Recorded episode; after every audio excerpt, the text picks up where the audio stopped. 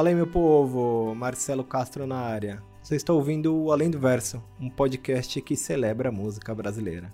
Aqui abrimos o microfone aos mais diversos artistas para conhecer as histórias por trás de suas grandes canções.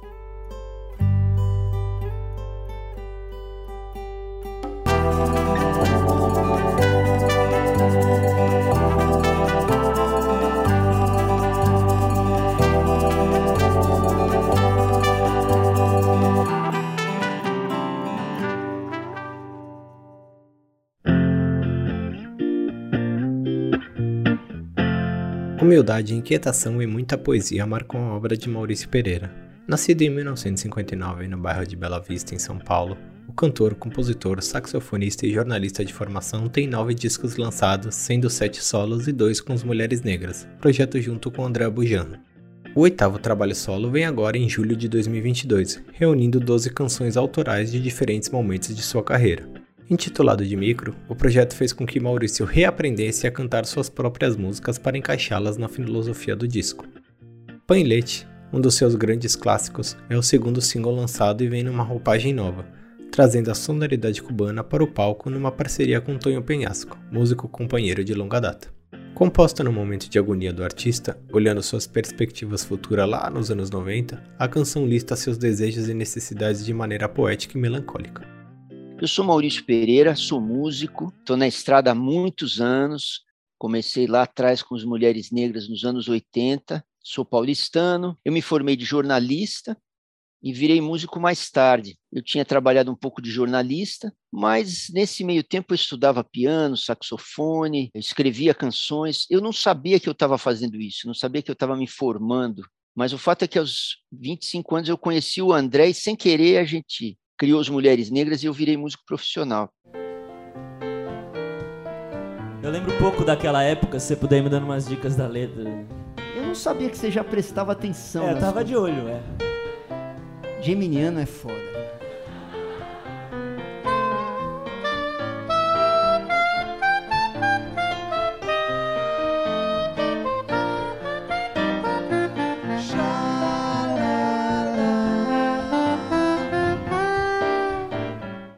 Fato de eu ter vindo muito de fora da música me bota com outro tipo de, de escrita, com outro tipo de visão do mundo. Eu não, nem sempre eu estava olhando a, a vida da música para a vida. Muitas vezes eu estava olhando, andando sem pensar que eu estava fazendo música. Então, não, essa intenção de, de fazer a canção, ela ficou mais racional depois, né?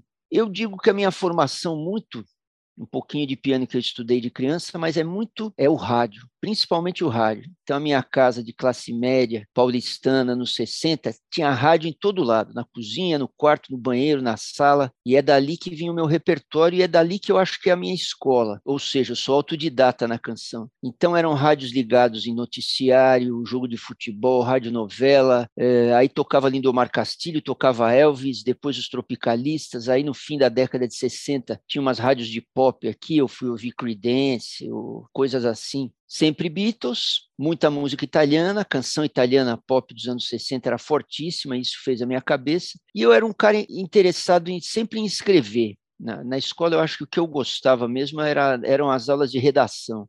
Às vezes eu tinha uns diários, tal, isso sempre teve na minha cabeça. E essa coisa autodidata, essa coisa de, como é que eu diria, aprender sozinho, aprender por xeretice, isso é muito forte na minha carreira e eu até tento manter para eu não perder a, a, espontaneidade. Então é isso, sou um compositor brasileiro olhando o país, o mundo e tentando contar emoções escondidas para as pessoas do jeito mais simples que me seja possível, coisa que nem sempre eu consigo.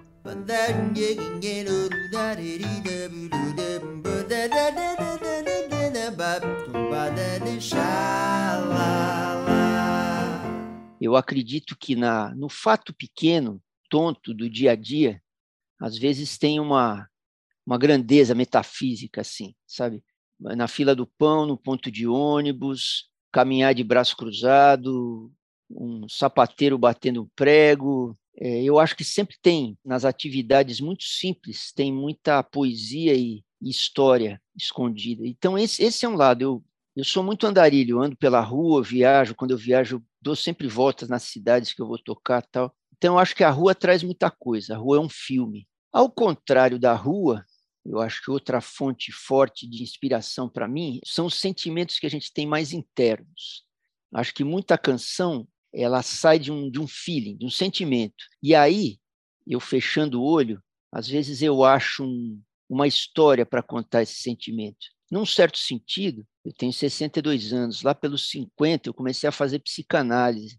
E a psicanálise me explicou um pouco, me, me abriu umas portas para eu entender melhor o, o processo criativo. Então, essa coisa que o, que o doutor psicanalista sempre fala, que é o papo do Freud, que é a associação livre, né? Meu, isso para mim me deu uma carta branca para sentir um negócio, fechar o olho, ver o que, que qual é a cena que vem e até brincar de criar um filminho na minha cabeça. Então a gente vai cantar duas músicas que, de um certo modo, são parcerias com o Martim. Essa aqui eu fiz com você no colo. Tua mãe foi trabalhar na escola. A mãe dele era professora na época. Agora continua educadora, né?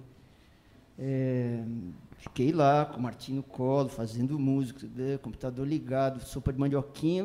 Estourou a panela de pressão.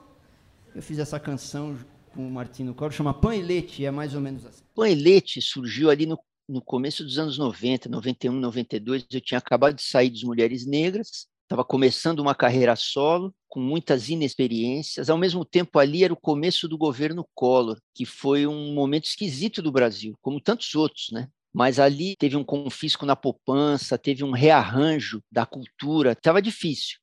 O país estava em mais uma daquelas mudanças econômicas e políticas que bagunçam a vida do cidadão comum. E eu, no Mulheres, Mulheres era uma banda de média, assim, tinha lançou discos pela Warner, uma gravadora grande, tinha muito público, e eu estava caindo na vida e tendo filho ao mesmo tempo, né? Tava abrindo uma família nova. Então eu estava muito agoniado. Pão e leite foi bem isso. A minha mulher foi trabalhar, que ela é educadora, e eu fiquei em casa com o Martim, o Tim Bernardes, que a gente conhece do Terno, e estava no meu colo.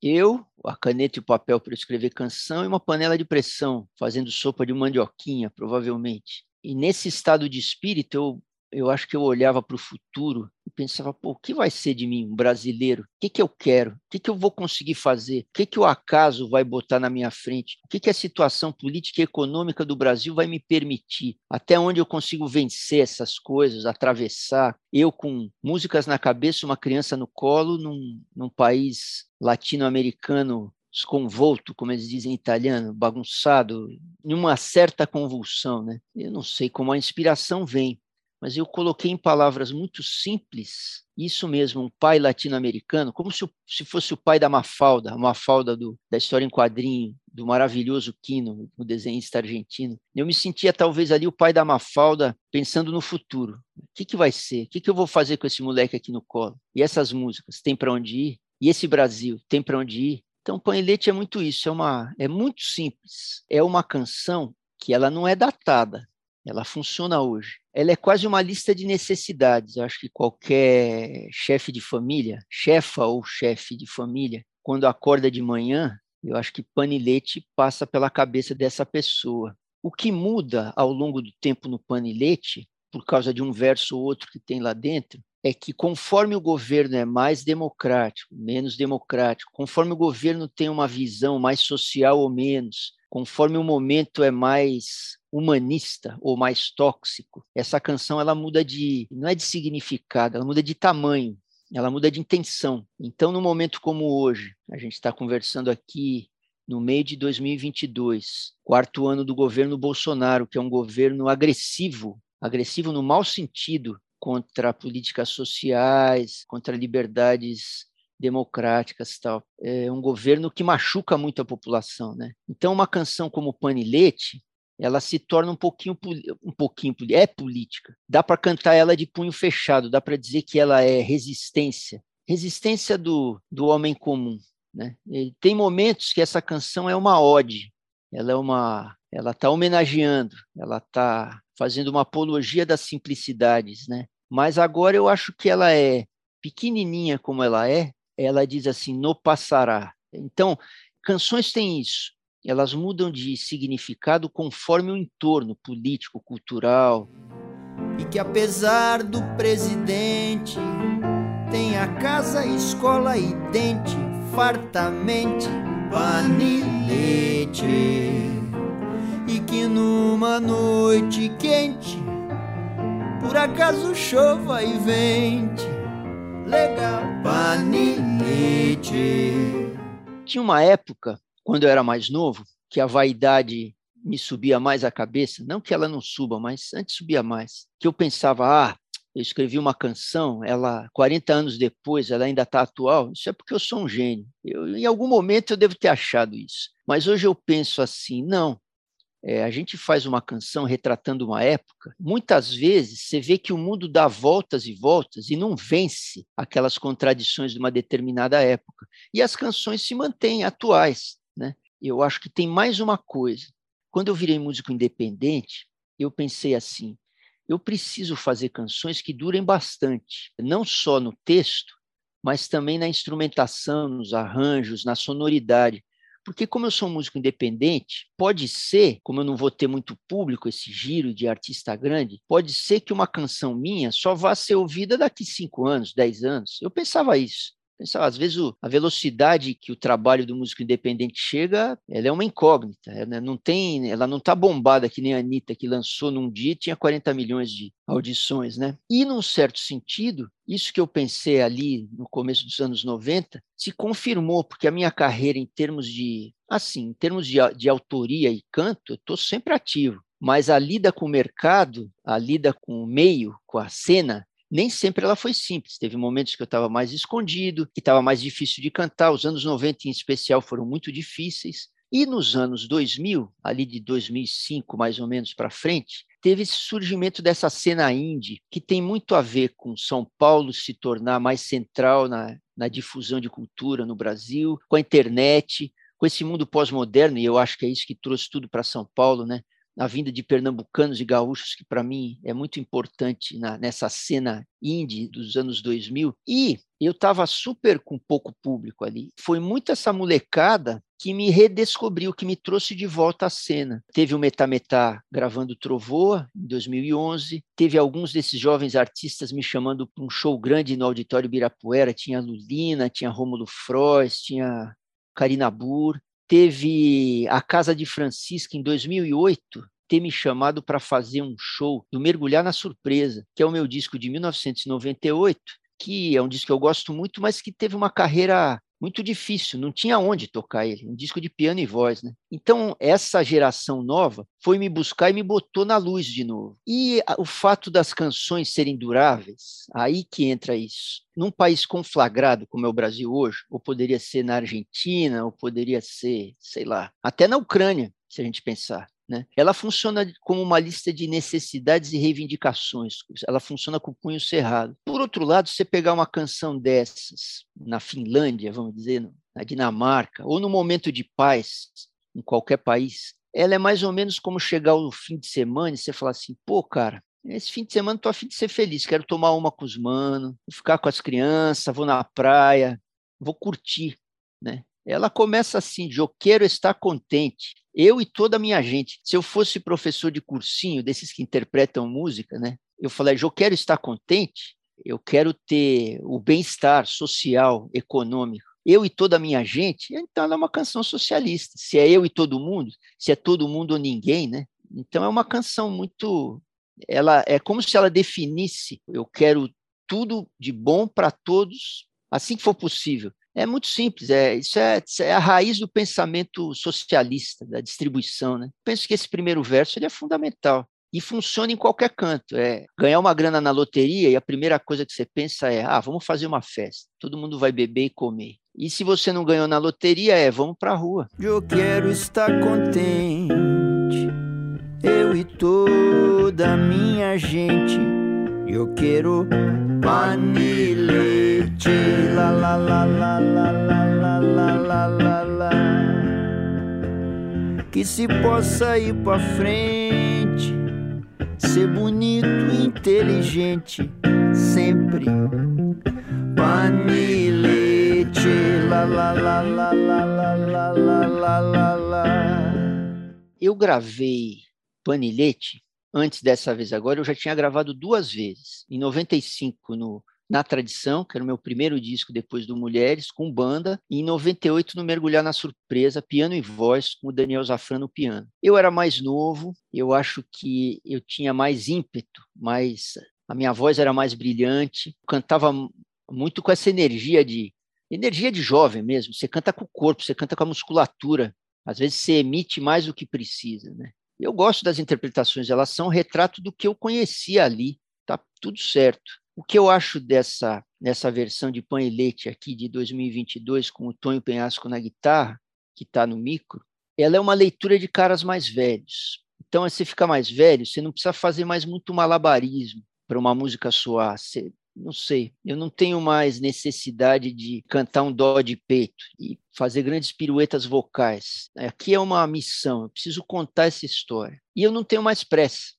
Então ela é mais respirada, provavelmente ela está numa tonalidade mais baixa, porque a gente vai ficando mais velho, mudam as tonalidades, a gente vem mais para o grave, a gente perde às vezes um pouco do agudo, eventualmente do brilho da voz. Minha voz foi se transformando. Eu não tenho toda a extensão que eu tinha há vinte e poucos anos, mas a minha voz tem uma sacada, eu estou mais dentro da palavra. Isso muda completamente o meu jeito de cantar. E uma casualidade na minha carreira me fez entender a palavra de um jeito diferente. Durante muitos anos eu fui locutor de propaganda, de publicidade, o que me obrigou a falar textos sem música. Eu não, eu não sabia fazer locução, fazer narração. E aí eu, mesmo para vender, para vender um produto por R$ 1,99, em 12 vezes sem juros, eu precisei entender como é que funcionava empurrar a palavra sem ter a melodia atrás. E foram anos fazendo isso. E eu trouxe isso para dentro do canto. Então hoje eu canto, as palavras têm um, parece que cada palavra é um transatlântico assim. Elas são cheias de significado, você pode pôr acento em qualquer sílaba, você pode espichar, amassar, você pode respirar, você pode não respirar, você pode gritar, você pode sussurrar cada miligrama que tem numa palavra ou numa frase, ele pode significar terabytes de intenção expressiva, né? E aí tem o, o, lance do Tonho. Ele não é um acompanhante, o Tonho Penhasco, que é o que toca a guitarra, não é um mero acompanhante que bate os acordes e eu canto. Ele faz muito moldura para mim. Tem momentos que a, a guitarra dele é quase uma trilha sonora, mais do que um acompanhamento. Ele está comentando musicalmente. Eu acho que ele fecha o olho, ao mesmo tempo que eu estou cantando e contando a letra, ele também está contando uma história com a guitarra. Ele é um músico muito incomum, é um cara que tem muita, muito domínio técnico da guitarra, então tem hora que parece que tem uma orquestra comigo. Ao mesmo tempo, ele deixa muito espaço vazio, ele toca com muita delicadeza, é a característica dele. Ele dá muito espaço, é um músico que dá muito espaço para quem está tocando e cantando em volta dele. Então é como se ele me dissesse assim, ó, eu estou te dando apoio aqui e estou te dando espaço.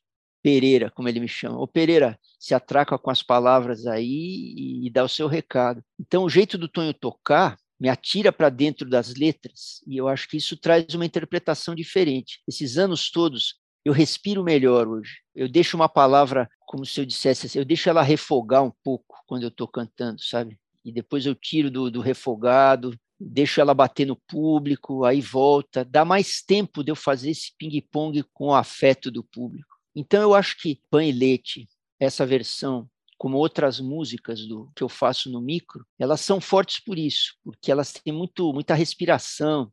Muitos anos você cantando a mesma música, se você vacilar, você fica mecânico, mas se você não vacilar, eu acho que eu não vacilei, você entra na, você entra dentro da letra, é como se entrasse numa outra dimensão. Então, com muita simplicidade, com micro simplicidade, eu acho que eu e o Tonho estamos numa outra dimensão com a canção, porque como não tem muito interface ali, não tem banda grande, não tem muito arranjo, a gente acaba penetrando alguns mistérios. E eu estou tentando levar esses mistérios para o público.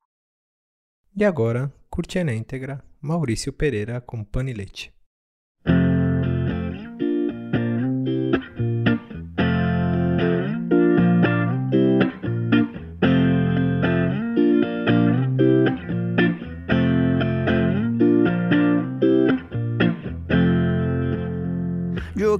Estar contente.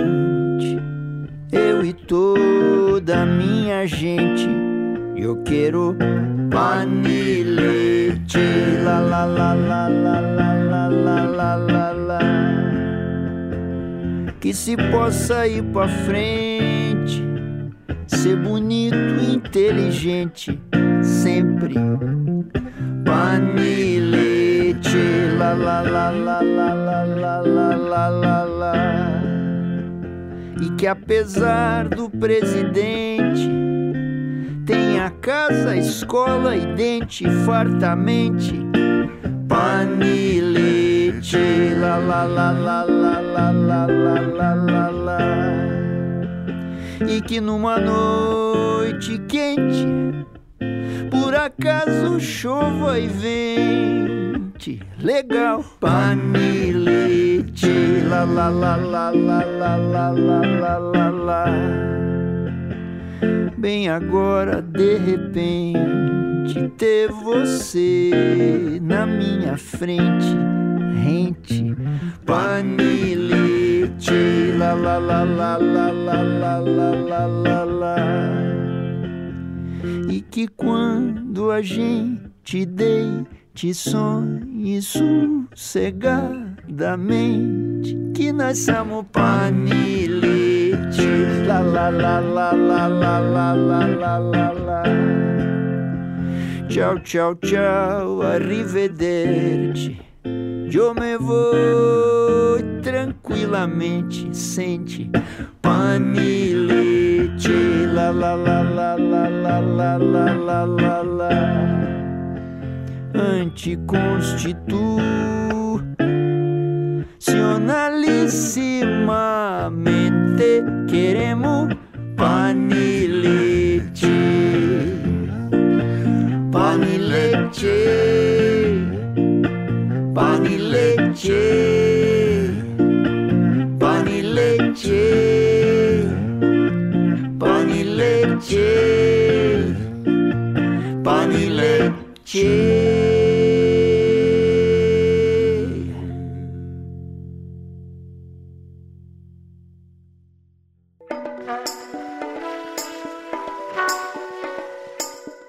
O roteiro e apresentação do Além do Verso fica por minha conta. A produção é de Natália Hari e Márcia Godoy, a edição é de Jéssica Correia e Tainá de Castro e Lívia Maria assinam identidade visual. Segue o Além do Verso lá no Instagram, no arroba alemdoverso.pod e vamos bater papo. Valeu!